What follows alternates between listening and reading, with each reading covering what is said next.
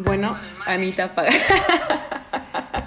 Esto va a ser muy improvisado porque es el primer este, intento de podcast para OPA. Y si esto sale bien, pues espero que pueda continuarlo porque es algo que hablar me emociona mucho. Entonces, em, si son la primera vez que están escuchando de OPA, OPA es una marca de agendas mexicanas hecha por eh, mí, soy Abril Gallegos, eh, soy diseñadora gráfica y hoy voy a estarles hablando sobre los retos, issues y todo lo que conlleva de escoger una carrera.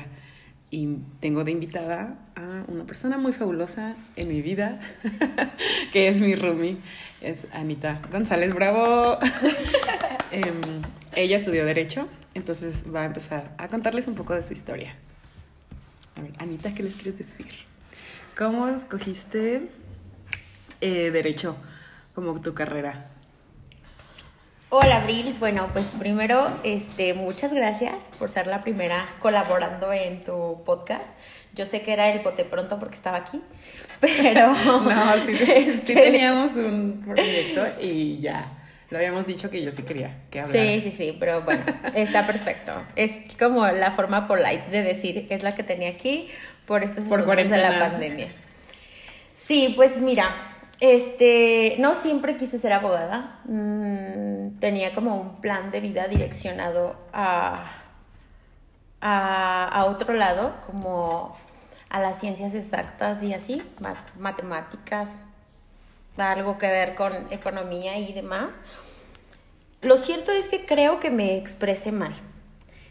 Tuve conciencia de que quería hacer algo cuando decidí estudiar derecho. Yo creo que antes había sido como la información de mi familia, tenía la influencia de mi hermano mayor, mi hermano mayor es mercadólogo y él era como el que impulsaba o fomentaba esta idea de que estudiara este algo enfocado a las ciencias exactas como las matemáticas o un poco más de impacto social como la economía, etcétera.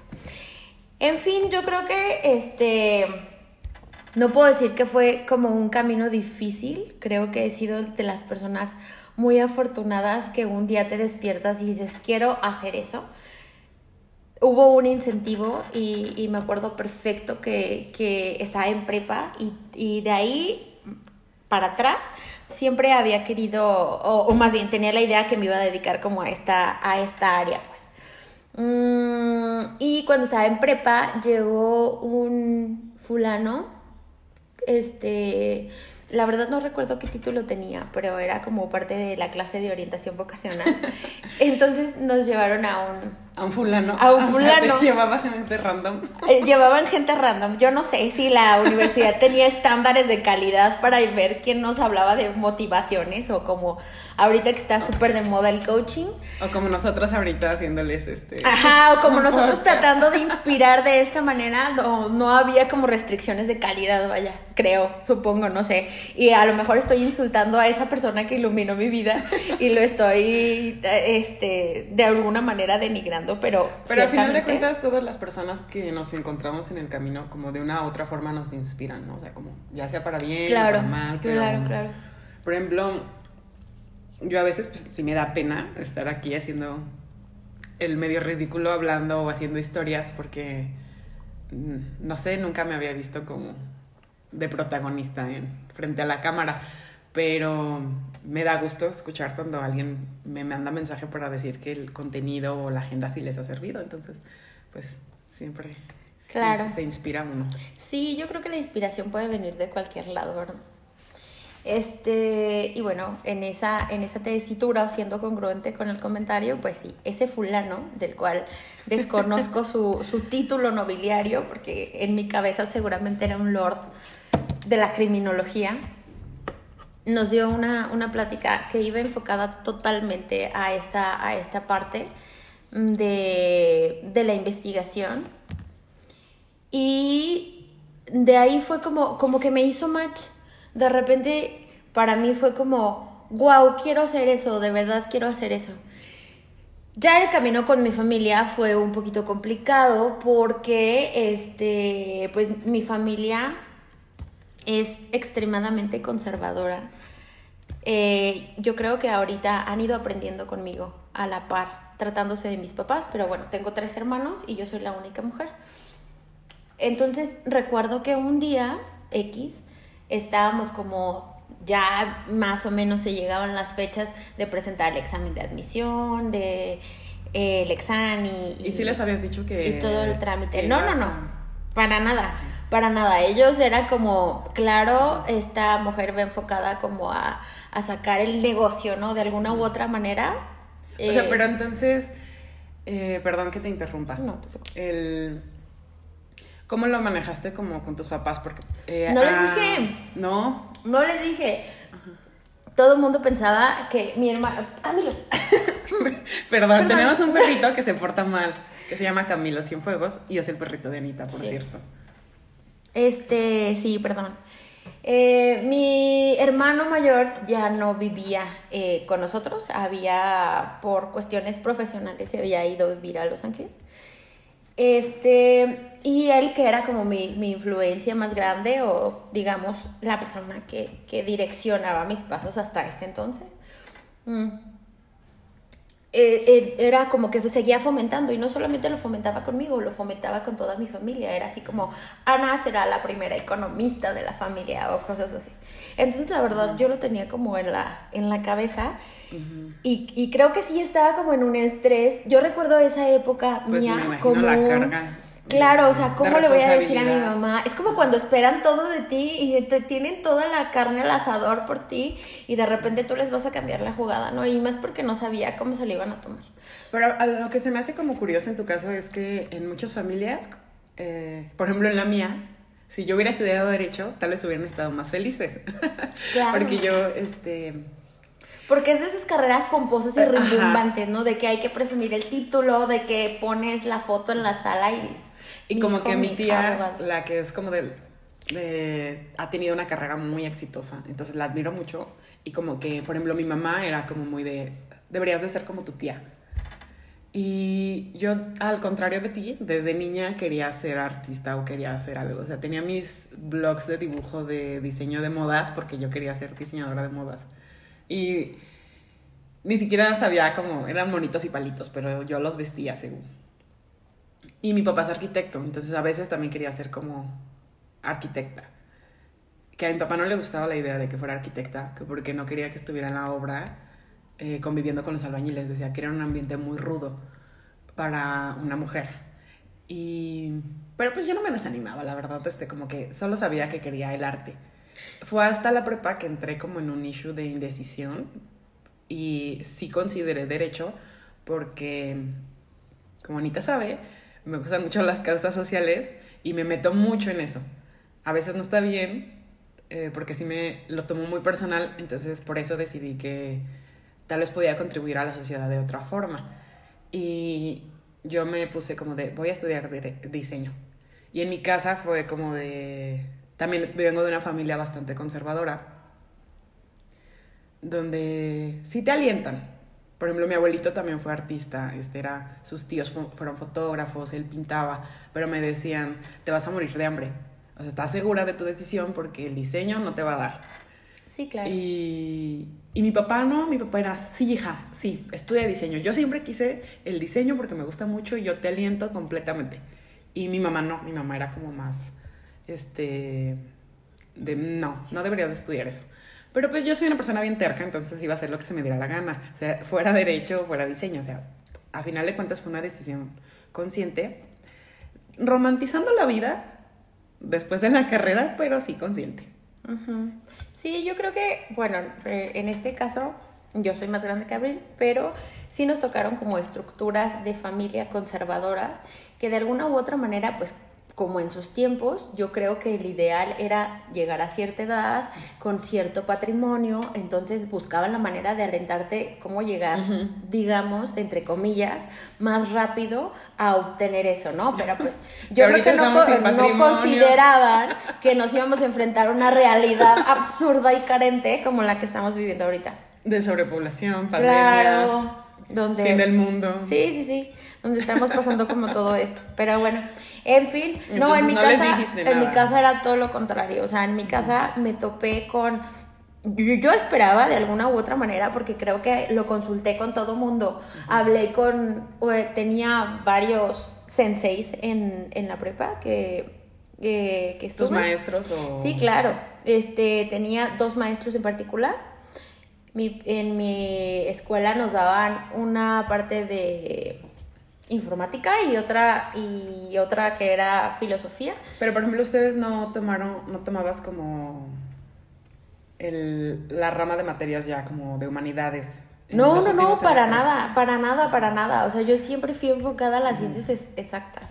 O sea, sí, sí, pero se te dividían. O sea, fue como de que, bueno, yo tomé mis... Eh, ya ves que en quinto escoges estas materias. Ajá. Y desde ahí te metes, ¿no? Entonces, ¿O en tu escuela era diferente? No, hombre, no, igual. Había que escoger una determinada capacitación. Sí, como eh, ya les ofrecemos esta parte técnica, ¿no? Para que lleguen más preparados. Para el examen de admisión. Exacto, y sí. el examen de admisión es el examen y. Y ya va, ¿no?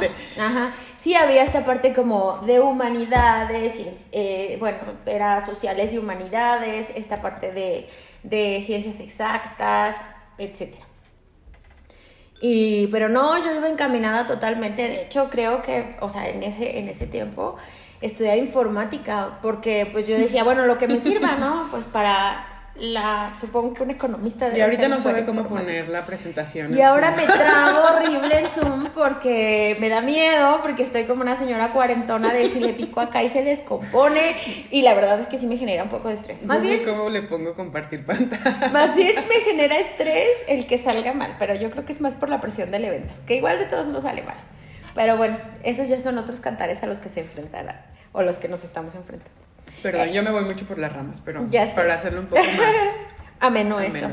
Sí, pues en fin, eh, le pregunté a todo el mundo. Al final, estas personas que son como gurús o puntos claves en mi vida o en mi decisión, decisión de qué me iba a dedicar toda la vida, porque claro que llegan y estás cumpliendo, no sé, 17, 18 y te dicen, a eso te vas a dedicar toda la vida. Es como la decisión más importante.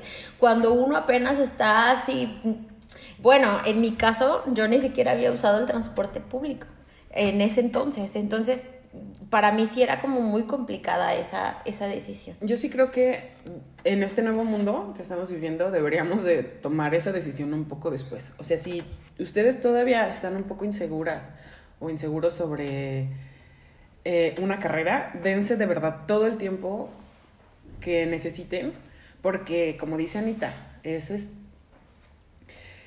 lo que vas a hacer toda tu vida. Y claro, puedes cambiar, pero pues para qué desperdiciar el tiempo en algo que no este que no te va a llevar a donde quieres estar.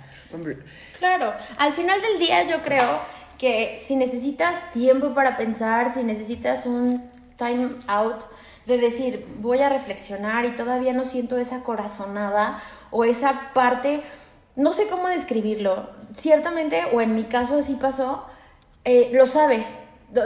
Un día solo lo sabes y ya estás frente a la computadora, está la convocatoria, están todas las carreras y das clic en una. Y no importa. Y de verdad sabes que, que no importa que todo el mundo te diga que no está bien o no importa que todo el mundo te diga ya, ya, ya existen 8000 abogados, ¿no? ¿A qué te vas a dedicar? O qué peligroso por la situación en la que estamos viviendo, porque obviamente pues, el derecho tiene varias ramas. O no es una carrera de niñas, como decía mi papá. Este, papá te decía? Este, sí. ¿Cuáles eran los que.? Pero ya hay más, yo creo que ya hay más abogadas ahora en las nuevas. Claro, pero yo creo que en ese tiempo, o sea, tampoco soy tan grande, pero en mi pueblo. No, no, pero digo así como en la época de los papás. Sí, porque mi tía, ella creo que había tres eh, mujeres. Claro, y conmigo todavía nos tocó poquitas. Éramos poquitas mujeres y todavía nos tocaba con ciertos profes que sí nos decían este prófugas del comal o, cosas por el estilo, sí, claro.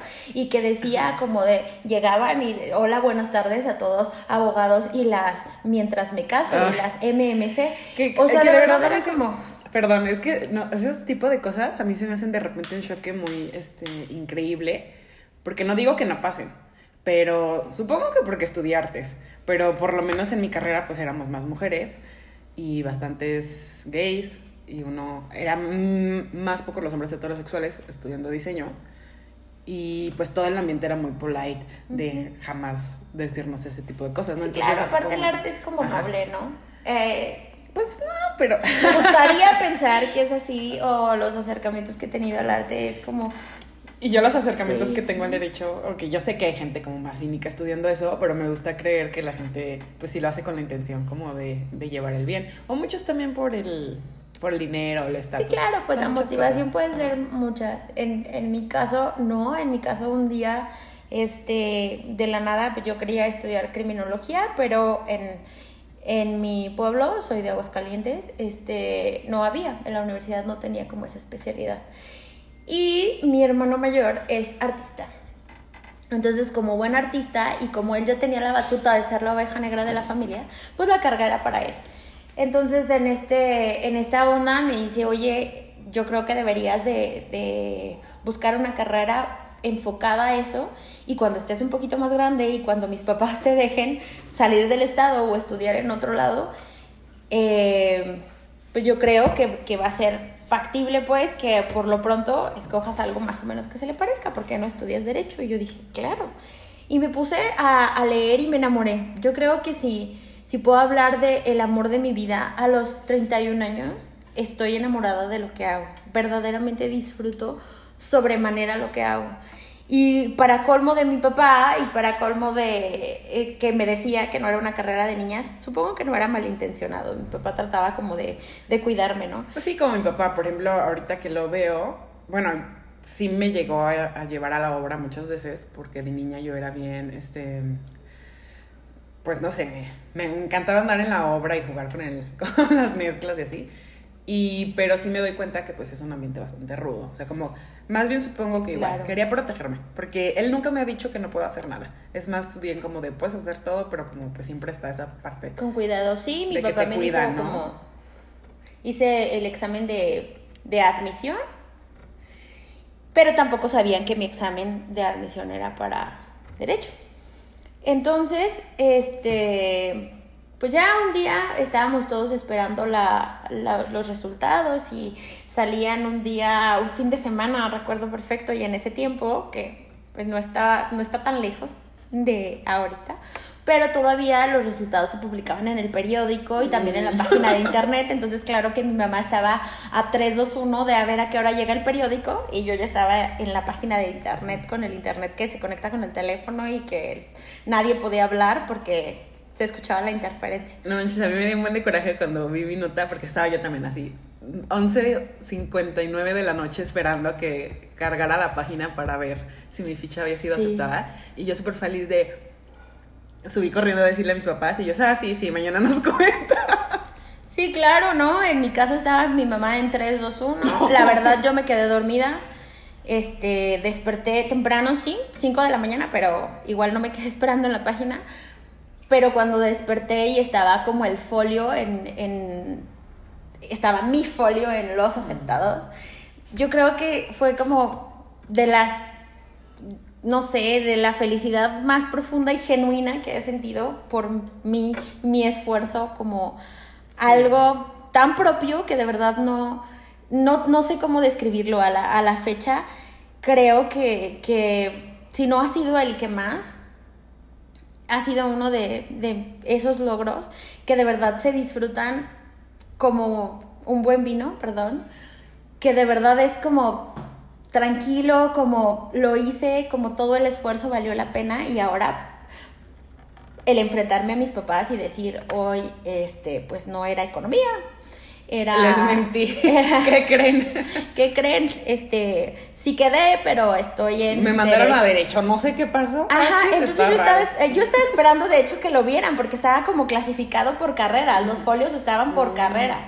Entonces cuando ya mi mamá traía el periódico, busco el mm. folio, sale el folio y yo así de... Eh, bueno, tengo que decirles que sí quedé, pero en derecho. Entonces mi papá fue como, o sea, como que su cara cambió totalmente y me dijo, ¿por qué no una carrera más bonita? ¿Por qué no una carrera de niñas? ¿Por qué no pedagogía? ¿Por qué no psicología? ¿Por qué no este trabajo social? ¿Por qué no veterinaria? Y yo así que, no. Qué no, no, no. Veterinario no lo vería como carrera de Pero mi papá dijo eso, entonces para mí fue, esto es lo que quiero hacer. Claro que la lucha, pues era mi papá uno de esos postes que había que pasar pero también existía como esta influencia con mi hermano mayor. Y con mi hermano mayor me costó mucho trabajo porque es esta parte como, como les contaba al principio, son todas estas expectativas que tienen para ti que de repente dices, ay no, yo creo que hubiera, no sé si se hubieran tomado, no, no, no los comparo igual, pero creo que si les hubiera dicho me voy a casar, hubiera sido diferente a cómo se tomó, se tomó la, la la noticia. Y a diferencia, en, mi casa, o sea, como todavía ahorita tengo 27 años, decirles, me voy a casar, sería como decirles que estoy echando mi vida por un barranco, porque en mi casa no te casas joven y no te casas si no tienes algo. si, no has, si no has sido exitoso, es como de, a ver, no, no, no, no. Tu carrera primero, tu trabajo primero. No, es como que nunca ha sido muy expectativa, es más, ni de novios, era como de... Sí, sí, sí. Pero sí fueron muy escépticos mucho tiempo sobre el diseño, sobre de que siempre era como el estás tirando tu potencial, porque puedes hacer más en puedes hacer más en otro lado. Y a diferencia, por ejemplo, de Anita, yo de repente, o sea, amo el arte. yo sí, o sea, si si la vida real no fuera como de repente tan extraña y las situaciones fueran un poco más fáciles que pues o sea, es medio tonto esperar que la vida sea fácil. Eh, seguiré haciendo diseño, pero a veces me frustro como el que romanticé mucho eh, este sueño que tenemos de niños de voy a llegar, voy a, ya cuando tienes seis años y que dices voy a estudiar no sé qué, saliendo voy a trabajar y a los 23 me caso. Y ahorita dices, wow, wow, wow, 23 años, estoy súper bebé, todavía no sé ni ni hacerme una pasta. Y, bueno, sí sabía, pero este sí me entienden de que, que, va cambiando pues conforme creces todas estas expectativas. Claro. Y, yo romanticé mucho eso de decir inmediatamente que salga porque soy la mejor y soy súper chingona. Este, voy a tener trabajo y todo va a ser muy fácil, todo va a ir de acuerdo a mi plan. Y sobre todo cuando escoges, o sea, cualquier carrera hoy en día, porque somos tantos, que ya ninguna carrera te va a asegurar el éxito. Claro. Pero creo que de, o lo que yo quisiera compartir con ustedes antes de que escojan, es que también sean muy conscientes como de los trabajos y dificultades que va a haber en el campo laboral que, que escojan cuando salgan. Y que sean conscientes si están dispuestos a enfrentar esos eh, riesgos y esas eh, problemáticas, por ejemplo, en el caso de diseño, es muy, muy, muy mal pagado en México. O sea, no, no era mentira cuando me decían, te vas a morir de hambre. Yo lo quise ver por el lado de, no me van a dejar a cumplir mi sueño, me están oprimiendo. Y no era así. Era también una preocupación mal expresada.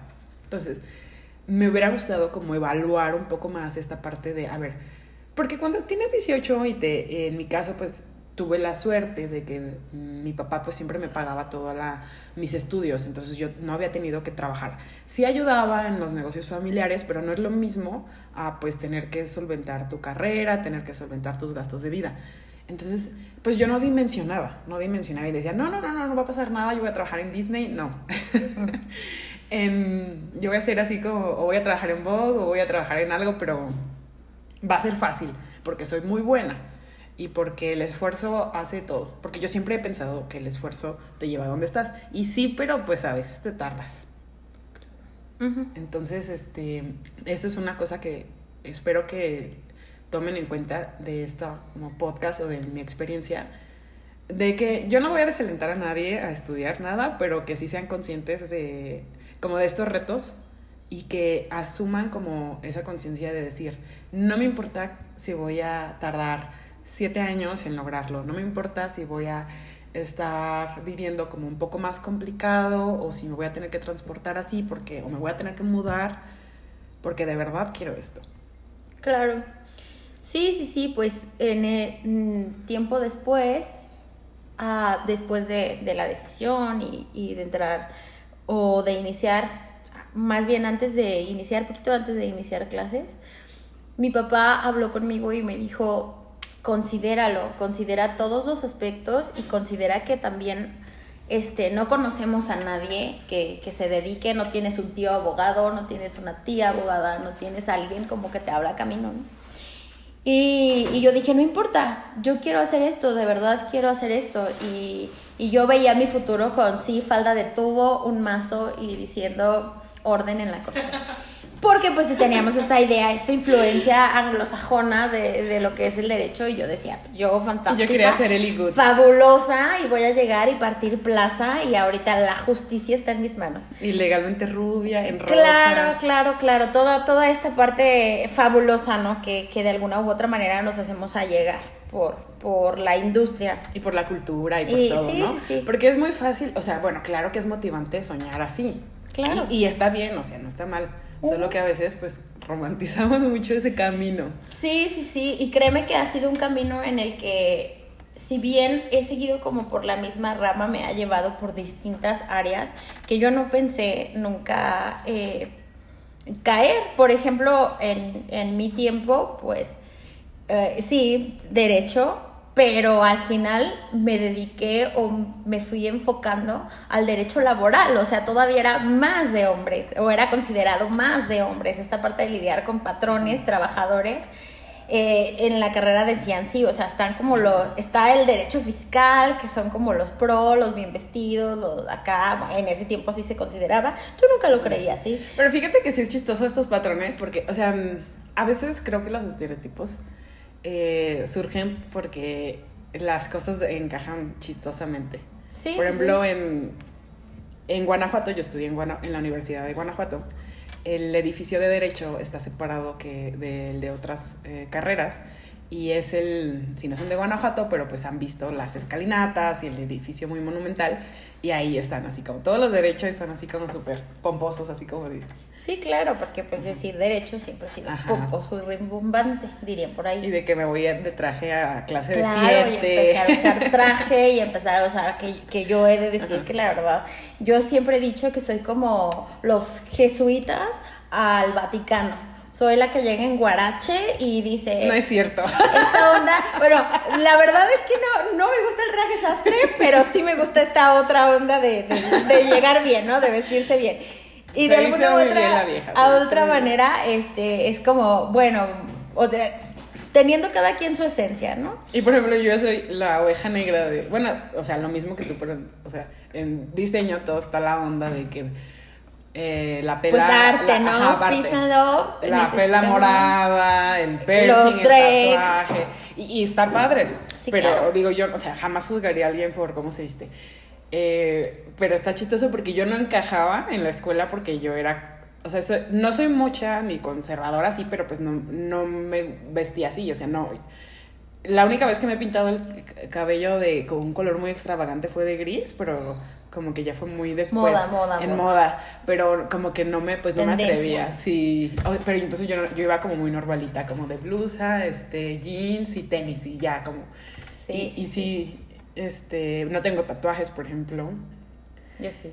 Está chistoso porque la gente que es abogada no tiene tatuajes y Anita sí tiene varios que están bien chidos y la gente que es artista tiene tatuajes y yo no tengo ninguno. Entonces, pues no debemos de como estereotipar. Y yo siempre digo que el look de diseñador no te hace diseñador. O sea, había, había mucha gente, perdón, no voy que traía todo el look de diseñador, pero pues igual no la armaba tanto. Claro, y, y yo creo, bueno, y parte como de la influencia esta que, que teníamos dentro de la carrera era así como pues, un abogado que se respeta, se viste como abogado, ¿no? De hecho, teníamos un profe que decía, para ser abogado primero hay que parecer abogado. No fue una idea con la que me casé, obviamente por cuestiones de trabajo, porque tengo que decir que desde que dije, ok, este es mi sueño, quiero hacer esto. Y ya nos dijo fodongos porque dice que en Aguascalientes sí se vestían Sí, sí, claro, o sea, bueno, fue es otra es otra cosa, ¿no? De, claro que yo digo que, que mi pueblo es bastante fantoche. Este, pero sí, claro, nos encanta llegar a partir plaza. Y cuando llegué acá, que de repente era así como, ¿cómo? ¿De jeans? Cuando a mí en ningún trabajo me dejaban llegar con jeans. O sea, los jeans estaban súper prohibidos. Era para usar los viernes si querías, ¿no? Y era, y era mezclilla oscura, pero tratando como de estar un poquito más formal. en la blusa o el blazer o no sé. Este, pero sí, acá ya era un poquito más relajado. Eh, que no lo, no lo critico tampoco, pero pues es otra, otra manera. Luego también vemos como estas cuestiones. Que te este, rompen, o sea, que te cambias de un lado y te, sí, claro. rompen. Cada, cada lugar tiene sus, sus ideas y sus, y sus formas consensuadas de, de manifestarse, ¿no? Pero trabajamos también en la misma oficina, entonces pues nos vemos demasiado tiempo a veces. Y por ejemplo en la oficina hay más diseñadores y ahí está chistoso porque yo soy la que se viste ahí un poco más diseñosa o de la oficina si me llevo de repente como ropa que, que no es como tan tendencia tendencia ay porque la moda ah. no no tan en moda pero como que no es tan pues no sé, me gustan por ejemplo mucho las batitas y los kimonos y como que pues eso no se lo llevan mucho a la oficina. Claro, porque trae esta onda otaku la vieja y... sí soy, ¿eh? Sí soy, nerd ya otaku. Ok. Pero bueno, y, siguiendo con esto, cuando yo dije, mi sueño es este, y no me importa, llegué así un día, estaba en primer semestre, y, y yo dije, bueno, en fin, no tengo, no tengo un padrino, no tengo un tío, no tengo familiares que se dediquen a esto, pero quiero hacerlo, de verdad quiero hacerlo. Entonces llegué a una oficina de gobierno, a la Junta Local de Conciliación y Arbitraje, y llegué un día, de, yo tenía clases en la tarde, mm, llegué temprano, este, y hablé con el, con el presidente, pedí pasar con el presidente de tienes una cita y pues no, no la tengo. Porque pero, empoderada la Pero me gustaría pasar. perrita empoderada. quiero hablar con, quiero hablar con el dueño del changar. Quiero hablar con el presidente de sí, la claro, yo ni siquiera, yo ni siquiera sabía ni qué, pero yo decía, ¿quién manda aquí? Pues quiero hablar con él. Y ya me dejaron, yo creo que esperando como 10 minutos. Tuve la suerte de que iba llegando el señor, que posteriormente fue uno de mis profesores en la carrera. Este y, llegué con él y le dije, oiga, pues me gustaría aprender, quiero aprender. Y ya me dijo, oye, pero vas a hacer este, prácticas profesionales, servicio social. Y yo, no, acabo de entrar a la carrera, pero me gustaría aprender. Y ya me dijo, o sea que no sabes nada. Yo dije, si me ponen a sacar copias, pues ni modo. O sea, voy a tratar de aprender y de leer y ver qué onda. Bueno, eh, no tuve la suerte de, que me pusieran en un archivo a, a ver expedientes me tocó una mejor en la que, porque yo aspiraba a eso, yo dije, pues me van a poner a sacar copias. Pero, este, no, me mandaron mm, a una junta especial. Este, y, y, con la persona también tengo que decir que a lo largo de este recorrido que se llama sueño y cumplir mis metas, tuve muy buenos maestros. Entonces, en ese, en ese tiempo me tocó con, con un gran abogado, se llama Cristian y, y Cristian, la verdad es que, pues aparte yo en ñoña totalmente y, me dijo... Niñas de los plumones. Claro, totalmente. Y me dijo, ¿qué sabes de derecho? Y yo, nada, tengo dos meses en la carrera, ¿te sirve? Y, y ya me dijo, ok, pues es que hay que empezar desde cero, porque aquí trabajamos de esta manera, ¿no? Primero, yo decía, las promociones, seguramente hay expedientes dos por uno, o algo por el estilo, ¿no? Y, me dijo, ok, pues lo primero que necesito es que te pongas a leer la Ley Federal del Trabajo. Yo, claro, sin problema. Este, ese día me, me, quedé cuatro horas. El pacto fue este, que iba a estar como en servicio social y que iba a ser cuatro horas diarias. Y eso que hizo Anita es muy valioso. O sea, si ya están empezando la carrera, si su siguiente semestre va a ser el primero, acérquense lo más que puedan a estas como prácticas no pagadas, servicio social no remunerado, pero acérquense sí. y empiecen. O sea, yo sé que la universidad es muy divertida y al contrario de Anita, yo pasé demasiado tiempo en la fiesta. No, yo. sí lo pasé, o sea, como que viví varias experiencias personales donde dije, ay, quiero fiesta. Y tampoco está mal, ¿eh? O sea, que tiene sus pros y sus contras, porque en, a, a, diferencia de abril, ahora yo digo, tal vez si no me hubiera preocupado por ser adulto tan pronto, me hubiera divertido un poquito más, no quiere decir que me la haya pasado mal.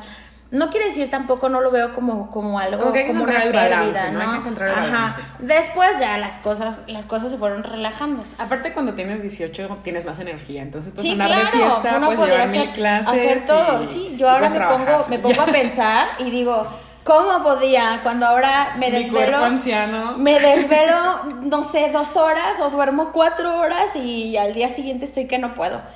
Eh, pero en fin, me, me, dediqué a eso, me dediqué a, a, aprender. Al día siguiente de ese primer día donde me mandaron a leer la Ley Federal del Trabajo, llegué a, a una librería que estaba cerca de donde estaba el edificio donde trabajaba, compré una ley y eh, llegué a mi casa muy contenta porque me habían dado la oportunidad de aprender. Yo creo que al principio la retribución más que económica, o yo lo veía como, como conocimiento, ¿no? Sobre todo porque tú estás como estudiando, pero también trabajando. Entonces, como que sí cambia tanto, o sea, todo lo que ves en la carrera a veces sales y dices, no manches, no estoy viendo como haciendo nada, como cuando dices, ¿cuándo voy a necesitar el mínimo como un multiplicador o como era? Sí, pues. Y dices. Es común. que, que, no lo estás usando en tu vida, así pasa con la carrera. Muchas cosas que vemos no las usamos. Sobre todo en primer semestre, que todo es teoría. La verdad es que yo no, no hubo un día. Y a lo mejor se los estoy romantizando muchísimo, pero se los juro que no hubo un día en que yo dijera, ¿esto para qué? No, o sea, para mí, de alguna, de alguna u otra manera, las preguntas del cómo y el de dónde viene o para qué eran contestadas en la práctica y en la escuela. O sea, de verdad, eh, en un lado tenía para qué servía y en otro tenía los cómo o de dónde provenía. Pero ahí, por ejemplo, porque llevabas los dos, porque tal vez si hubieras estado solo en la carrera, yo sí luego decía, ¿y esto qué? Ajá. Pero luego ya, por ejemplo, nos hacían llevar como recursos humanos y me valía mucho esa clase y ahorita digo, es mi debilidad, Abril, tuviste que poner más atención en esa clase. Tuviste entonces, este, a veces este, uno no le toma importancia porque te crees mucho, te crees. Claro. Eh, muy joven conquistando el mundo en el Titanic. Aparte ya sabes, ¿no? O sea, cuando eres la niña de dieces, la niña de los plumones, la niña de donde pongo el ojo, pongo la bala, ciertamente ahora lo que te enfrentas es a esta parte de la frustración, cuando no se dan las cosas rápido, cuando estudias demasiado y a veces no es suficiente, cuando estás eh, en esta parte de ser cazador furtivo de 10, cuando piensas que un número de verdad le da un posicionamiento a tu talento, porque de alguna u otra manera creo que el sistema escolarizado que manejamos te hace inclinarte a esa parte la verdad es que no. La verdad es que yo creo que, que, y Abril y yo lo comentamos en reiteradas ocasiones, en esta vida se necesita, como la bamba, una escalera grande y otra cosita. Porque a veces es cuestión de estar en el lugar indicado, el día indicado. Pero la, forma en la que propicias es buscándolo siempre, es en una búsqueda constante de eso que quieres que se materialice. Y puede que hay, haya personas que se les dé en un lapso de tiempo considerablemente corto y hay otras que nos tardemos un poquito más, pero está, cuando estás en la lucha constante, acción, reacción, siempre va a haber un resultado. Una de las cosas que más me ha frustrado, por ejemplo, en este proceso llamado vida y trabajo, es eso que dice Anita, porque así como ella, yo estaba acostumbrada a que yo estudiaba algo, lo entendía porque soy muy buena estudiando y siendo nerd. O sea, soy muy buena en la teoría, aprendo rápido, entonces siempre sacaba 10, siempre era, ah, entregaste el trabajo, pues tienes 10. Y en el trabajo no es así, y en diseño no era así porque todo es tan subjetivo, es súper, súper subjetivo. Por ejemplo, puedo poner algo azul y es como, mm, no, tienes cero porque a mí me gusta el rojo y no me gusta el azul. Entonces también esas son cosas que yo no supe muy bien cómo manejar y todavía me cuestan. Porque cuando tuve mi primer 3 en diseño, mm, o sea, me daban unos bajones de sí estaré en el lugar donde debo de estar. Claro. Sí seré buena. O sea, todo el tiempo romanticé que... Claro. o sea, que, me, que esto era lo mío y que yo amo el arte y que yo vivía para crear y ahorita ve qué cosas estoy haciendo. O sea, hay gente talentosísima en mi ramo y pues me surgieron unas inseguridades que yo no conocía. Claro, claro. yo no conocía eso hasta que empecé Hasta que te enfrentas a eso. Sí, sí, sí. Hay una anécdota respecto a eso que, que recuerdo ahora con cariño. En ese tiempo no me animaba a admitirlo porque de repente, pues, que tengas todo o que de alguna u otra manera vayas llevando como este curso perfecto. Y aparte porque este esa parte de muchos compañeros trabajaban y estudiaban. Ajá. Y entonces, o hacían un recorrido más grande a la escuela. O sea, yo me fui a vivir sola a Guanajuato a los 15 años. Entonces sí tenía que tomar más el transporte público, que tampoco había usado antes. Y, decía, de todos modos, esta gente que a veces trabaja y estudia, o sea, ¿cómo le hace para organizarse? porque está sacando unos trabajos buenísimos y yo estoy menciando, picándome el ojo eh, desde que llego de la escuela y luego ya estoy en la madrugada que no acabo la tarea. Claro. Entonces, este, o no me salía, o sea, eh, no me inspiraba según yo. Y hacía la tarea al último. Entonces me transformé completamente. O sea, de verdad de la abril súper ñoña y nerd y, todo súper bien que llegué un primero y que me sentaba hasta adelante. Bueno, siempre participo mucho, pero hasta ahorita en el trabajo. Pero em, empecé a faltar a clases. O sea, no estoy... Eh, quiero contarles también lo crudo de las cosas. O sea, la parte mala, no solo la parte bonita donde les digo eh, estudien, échenle ganas y todo va a salir bien. No, no, no. Pero sí, este... No, y créeme que a veces cuando estudias y le echas ganas y te esfuerzas, igual no salen las cosas bien. Entonces tenemos que aprender a manejar la frustración. Sí, claro, este, yo creo que este control de la frustración, esta parte de conocerte, eh, es crucial en, en, el camino y a veces pues la única forma que uno aprende pues es a no sé si se puede decir madrazos, voy a decir madrazos. Es el internet, todo se puede decir. Estoy tratando de ser súper polite en, la descripción de esto. Pero bueno, les contaba que, que, una anécdota que, me, que ahora veo como con cariño es que después de que vienes como de esta escuelita de de dieces, dieces, dieces y que un 9.9 te frustraba y era, pero ¿por qué? Pero mamá, ¿quién se comió mi torta? Va a subir a 10, no hay problema. No, porque es 9.9, está perfecto. Este, una vez en la carrera, mmm, normalmente se estilaba eh, los exámenes sorpresa. Y llevábamos pues mucho eh, literatura Digo literatura más que libros de texto porque creo que son un poquito más orientados a la filosóficamente o al menos a mí me gusta verlos así. Habrá quien no y todas las opiniones son válidas yo creo.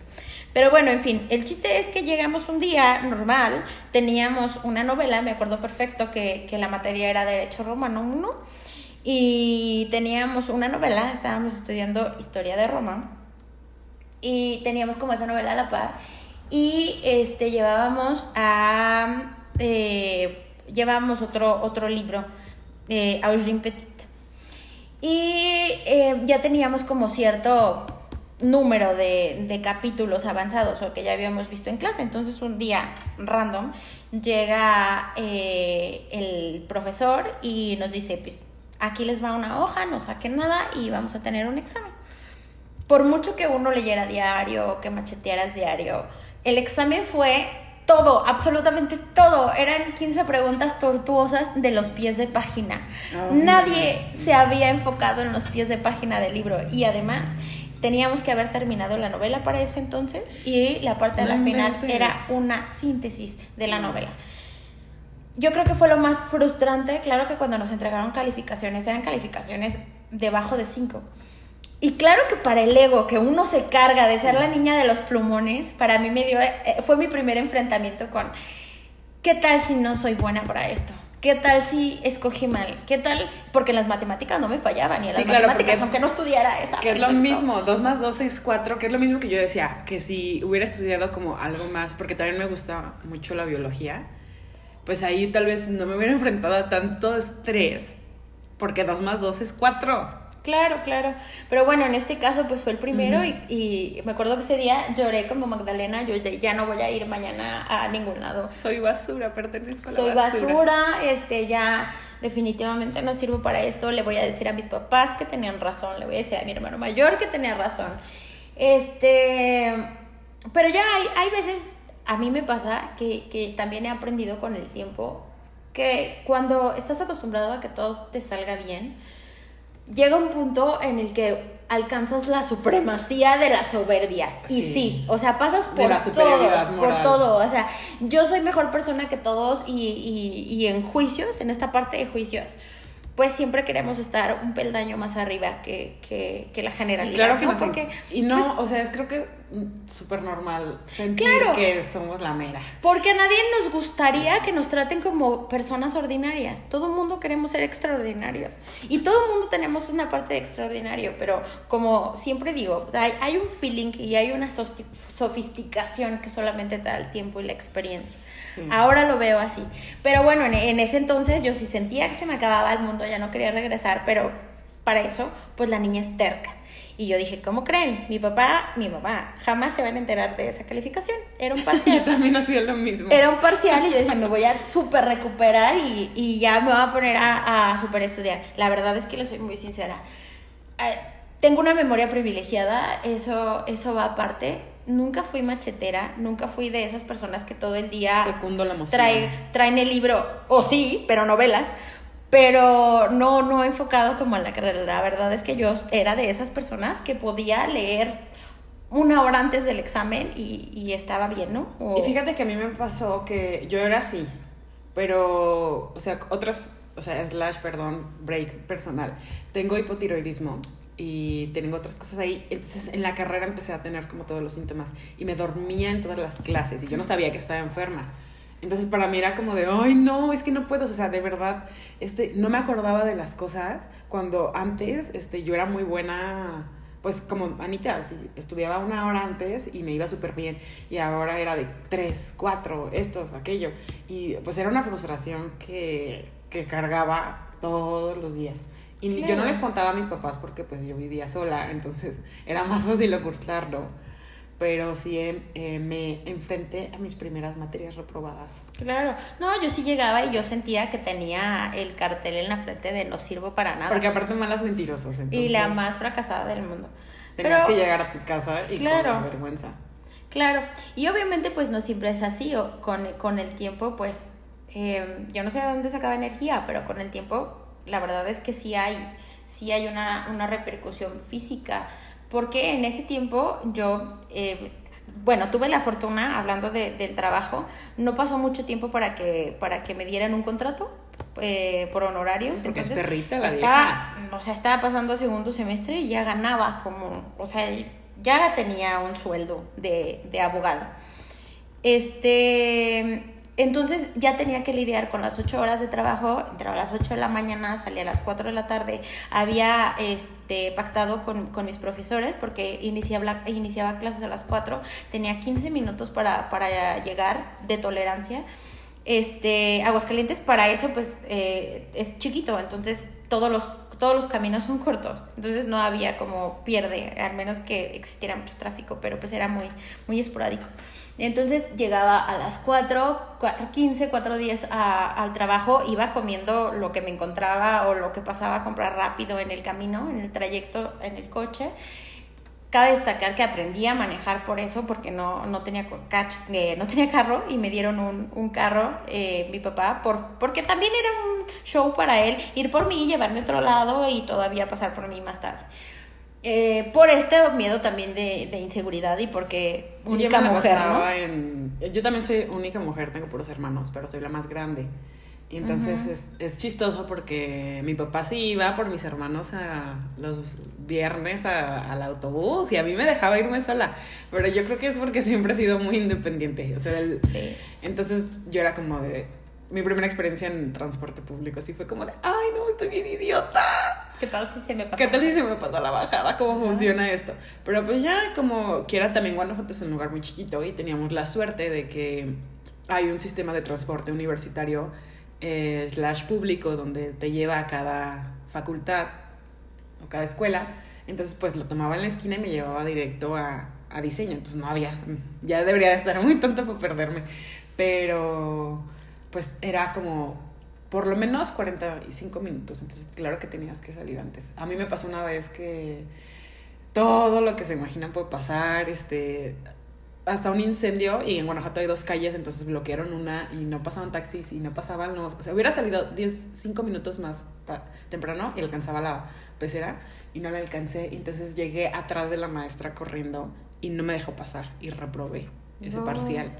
O sea, literal, o sea, iba atrás, o sea, me cerró la puerta en la cara y no, ya no pasas. Entonces también eran cosas en las que, que siendo este alguien que en, antes habían llevado a su casa, digo, a la escuela y que se regresaba y que no había enfrentado, como de, yo decía, pues, ¿cómo por, por una mensada de cinco minutos repruebo? Pero pues así es en la vida, así es en el trabajo. O sea, aquí ya eh, esas cosas a veces los maestros las hacen con una intención un poco cruel, pero para... Eh, no digo que estén bien, pero pues es que sí pasa en la vida. Sí, pues son como ese tipo de lecciones que te enseñan el orden. Cabe destacar que, y creo que es importante mencionar, que yo tengo un trastorno obsesivo compulsivo por el orden. Eh, eso no quiere decir que sea la más ordenada en la vida. Y yo la saco de aquí. Tengo, tengo mis aspectos en los, que, en los que sí necesito trabajar, pero en otros, pues, no sé, no me gusta el vaso desacomodado, etcétera.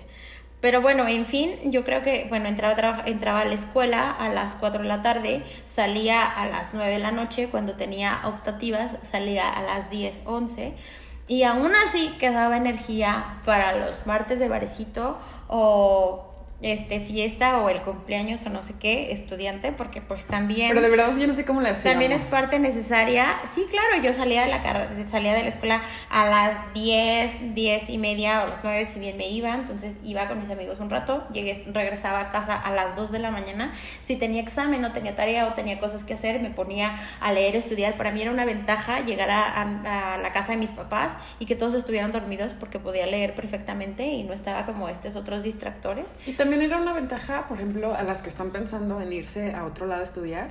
Este, es súper diferente la dinámica de, de, llegar a tu casa y saber que hay comida. o sea, ah, de saber que en la mañana va a haber lleno, porque quieras o no, está el refrigerador, está la comida, o sea, te puedes calentar lo que había, aunque, por ejemplo, Anita llegara tarde, pues su mamá había hecho de comer pensando en ella.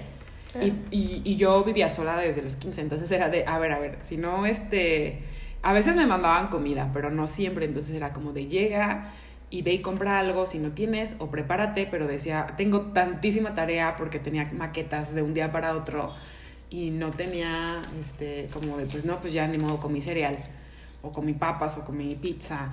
Eh, entonces también engordé mucho y me hizo sentir pues mal, ¿no?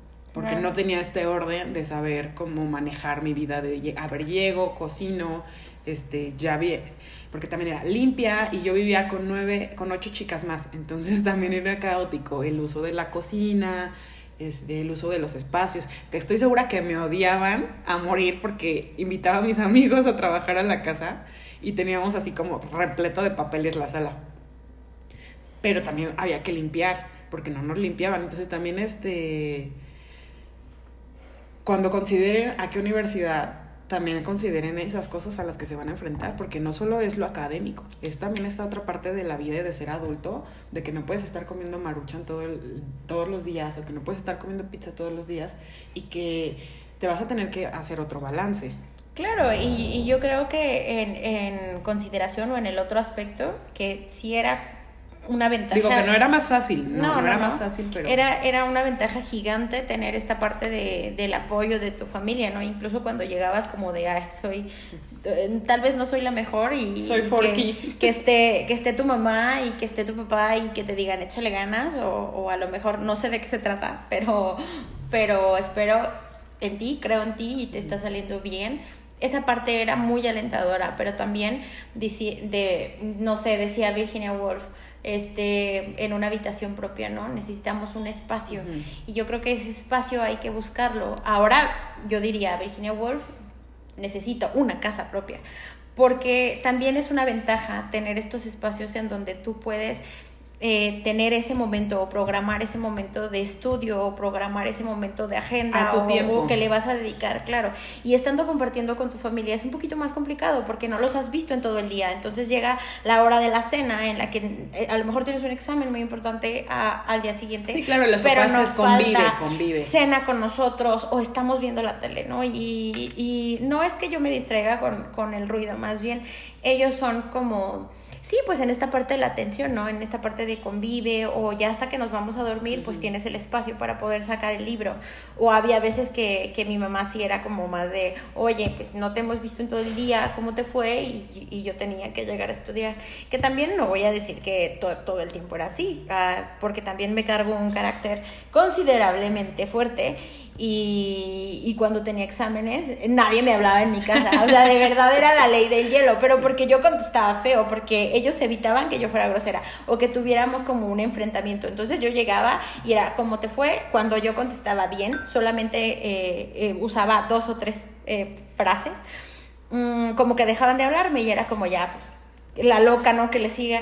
Y, y, cuando llegaba, porque también pues me gusta platicar, entonces cuando llegaba y platicaba y hablaba, pues ya era como, estaba un poquito más holgadita, pero también la verdad es que tuve la fortuna de que eh, en ese proceso estuve muy acompañada por, por mi familia que fue muy importante, que a pesar, yo creo que eh, con todos esos issues y demás, siempre creyeron que, que, podía, que podía hacerla. A la fecha, creo que siempre está como, como esa, esa fe incauta que tienen en, en su retoño, en que diga, claro. sé que, que formé a una buena persona y que lo está haciendo bien o que va a tomar las mejores decisiones para ello. En mi caso, por ejemplo, fue cuando mi papá siempre ha estado orgulloso de que estudiara diseño, entonces él, a él nunca lo tuve que convencer de nada Em, una vez sí le tuve que hablar llorando, que creo que fue la única vez que sí lloré de tanta tarea que teníamos en la carrera, que tenía tres días sin dormir y no acabábamos. Pero, pues siempre fueron más escépticos, como, eh, como les dije, eh, vengo de una familia conservadora y mis tías sobre todo han sido una influencia muy importante para mí porque mis papás están divorciados.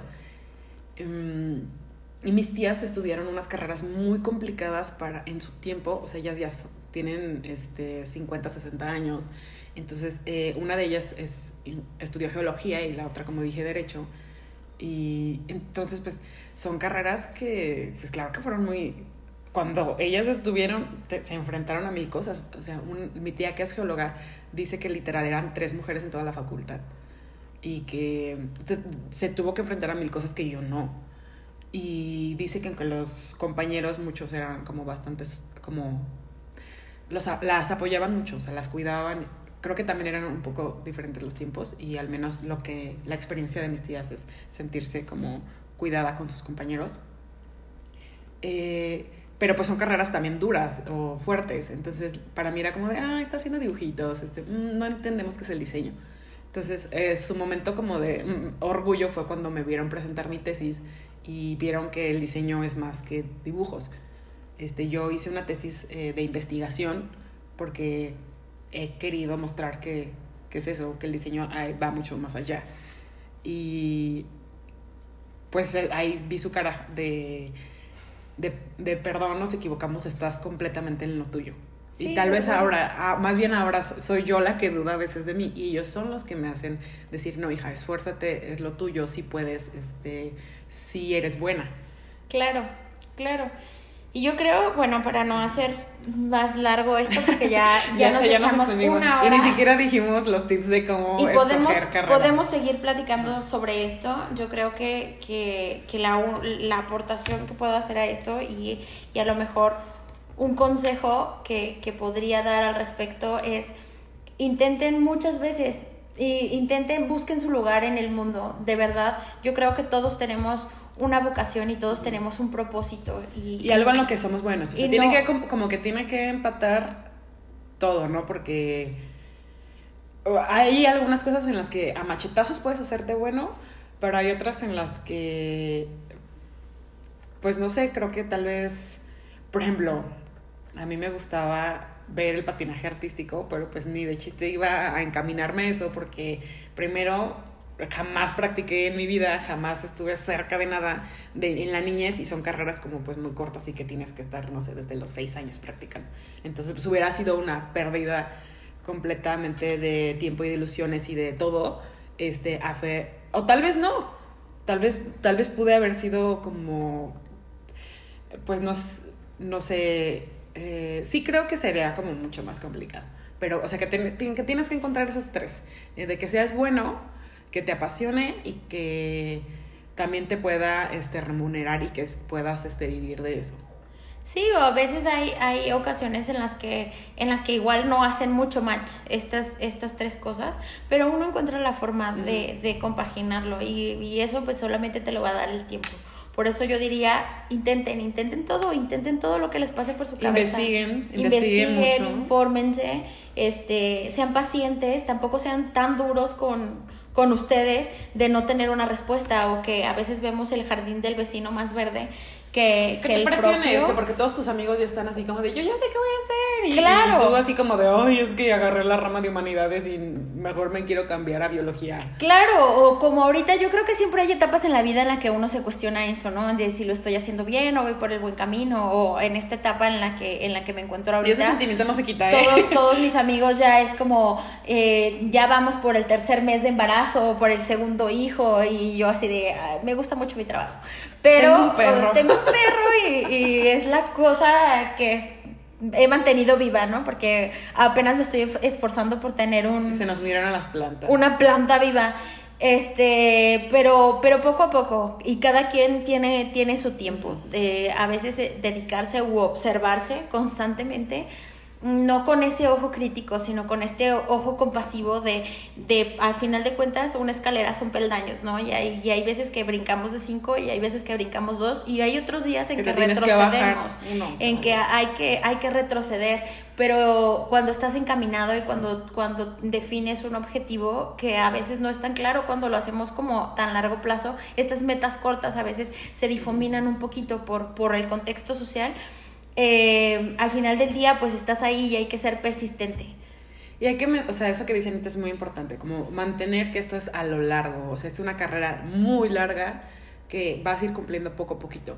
Entonces, que te tienes que mentalizar que tal vez, eh, no sé, mi carrera fue de cuatro años y medio y después me atrasé y tuve que hacer otro semestre y que eso no va su, eh, con eso no quiere decir que con esos cinco años ya voy a salir lista. O sea, a veces me voy a tener que llevar otros dos otros este, tres. O sea, esto va a ser de estarle macheteando y, perdón por la palabra, chingando todos los días, este, hasta que te encuentres en el lugar donde estás a gusto. Y aún así, haciendo lo que amas, vas a llegar a lugares en los trabajos donde no te sientes a gusto y vas a tener que buscar tu lugar en el mundo. Claro. Entonces, mm, otra cosa que yo quisiera como decirles es que pues investiguen mucho, no solamente de qué se trata la carrera, porque a veces entramos con expectativas que tal vez no son, acérquese a gente que está estudiando la carrera, a gente que ya salió. Y con el internet, o ya no hay como pretexto de decir, ay, me da pena ir a hablarle a no sé quién, porque puedes meterte a mil foros o preguntar así como en los grupos, o sea, de, literal hay grupos de Facebook de todo, yo estoy en uno de si fuéramos hormigas en una colonia. Entonces sí hay grupos de todo y pueden encontrar eh, esta como orientación de lo que están buscando, pero también busquen las expectativas de trabajo para después, porque, o sea, no, no sean como yo y salgan como con de, sí, voy a ser súper mm, rica como Kim Kardashian cuando salga, y que sales y dices, ¿qué? ¿Me pagan tres pesos por esto cuando me llevo cinco años aprenderlo? Porque te van a tener que vivir con esa frustración también. Y, por ejemplo, hay que aprender como a a saber valorar como tu esfuerzo y tu trabajo, pero también entender como el mercado donde estamos, o sea, de México, de cómo, cómo tienes que jugar con los clientes en mi caso para que te puedan pagar lo que vales sin que sin frustrarte y decir, ay, es que la gente no sabe o que no me valora, porque no, no es por ti o por tu trabajo, es en general la situación. Eh, otra cosa es que también busquen a, en qué quieren trabajar.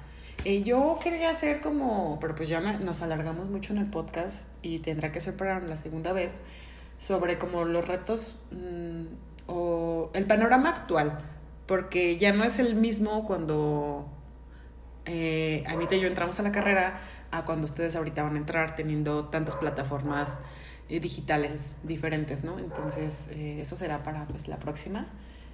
Y que muchas veces, eh, la, por más que ames tu carrera, va a ser como no siempre un cuento de hadas, pero en mi caso cuando, por ejemplo, dicen, hasta el día de hoy vivo súper enamorada de mi carrera y yo a veces la odio y a veces la amo, pero de verdad cuando veo los productos listos, como en el caso de las agendas que me, o sea, ni tan sabe mi cara cuando llegaron todos los prototipos y que estaba súper feliz abriendo todas las cajas y que em, de hecho la ponía también a ella ayudarme a empacar.